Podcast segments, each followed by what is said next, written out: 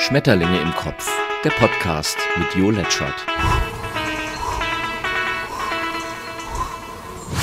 Moin moin ihr Schmetterlinge, auf vielfachen Wunsch hier mal wieder der Verrücktblick auf die vergangene Woche. Man kann oder darf ja sogar kein frohes Neues wünschen nach diesen Krawallen in Berlin oder muss man gar schon vom K-Wort sprechen, um niemanden zu beleidigen.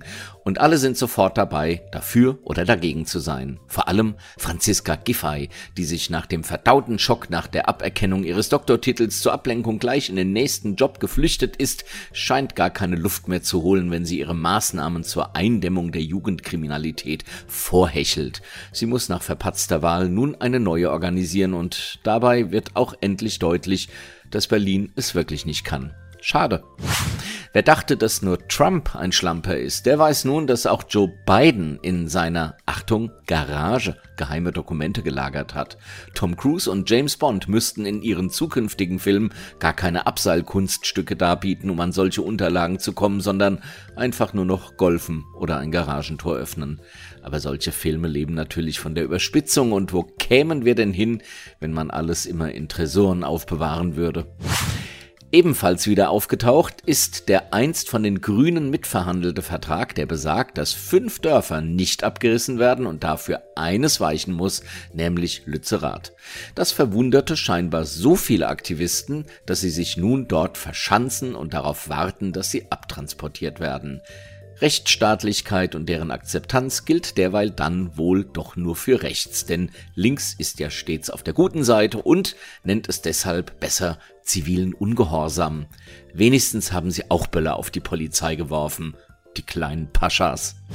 Abgerissen wird derweil dann doch, aber wenigstens bekommen wir spannende Bilder präsentiert, die übermorgen aber auch wieder Schnee von gestern sind. Über Klimaschutz sollte man, egal wie man das findet, trotzdem nachdenken, denn um den geht's eigentlich. Luisa Neubauer, wenn sie sich medienwirksam abführen lässt, geht's da wohl eher um die Street Credibility. Sie ist eben auch mittlerweile eine abgebrühte Politikerin. Rechtsstaatlichkeit ist auch für die Bolsonaro-Anhänger kein Thema. Ganz nach Trumps Beispiel wollten sie mal so einfach die Wahl aushebeln und haben den Kongress gestürmt.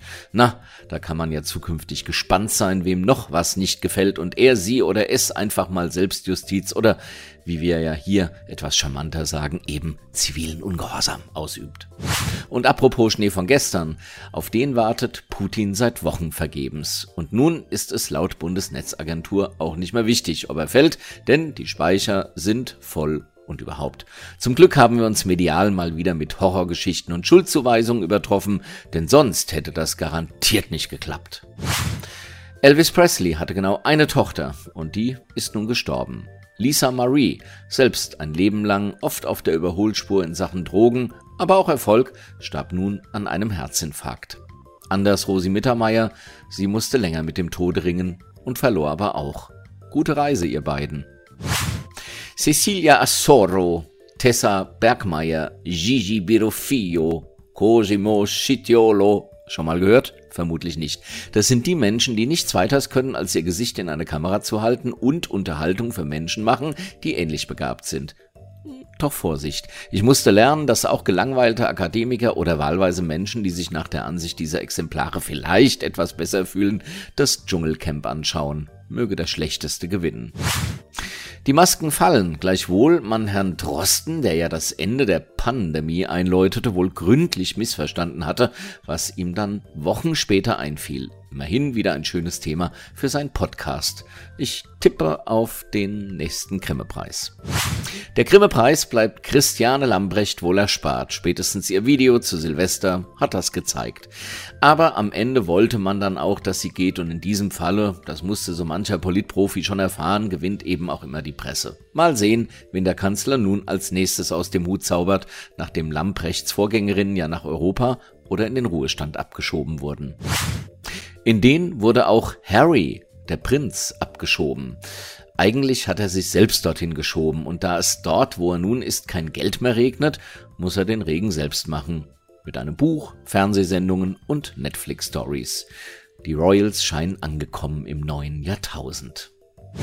Die Good News. Das Tech-Unternehmen Cloud Heat beheizt seit 2011 die Räume größerer Unternehmen mit der Abwärme von Serverfarmen.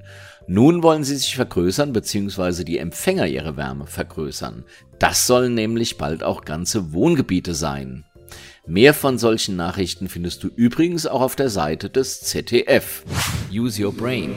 Manch einer plagt sich derzeit mit Neujahrsvorsätzen herum. Was dabei hilft, ist, den Vorsatz so zu formulieren, dass man was machen kann, statt etwas nicht tun zu dürfen. Statt also zu sagen, dass man weniger essen muss oder ganz auf Nahrung verzichtet, ist es motivierender zu sagen, dass man fitter oder schlanker werden will.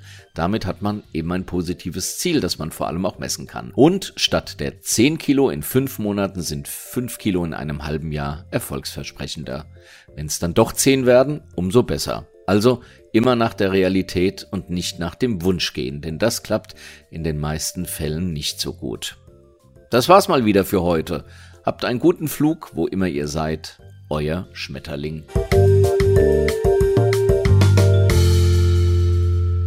Schmetterlinge im Kopf. Der Podcast mit Jo Letschert. Geschafft. Hat's gefallen?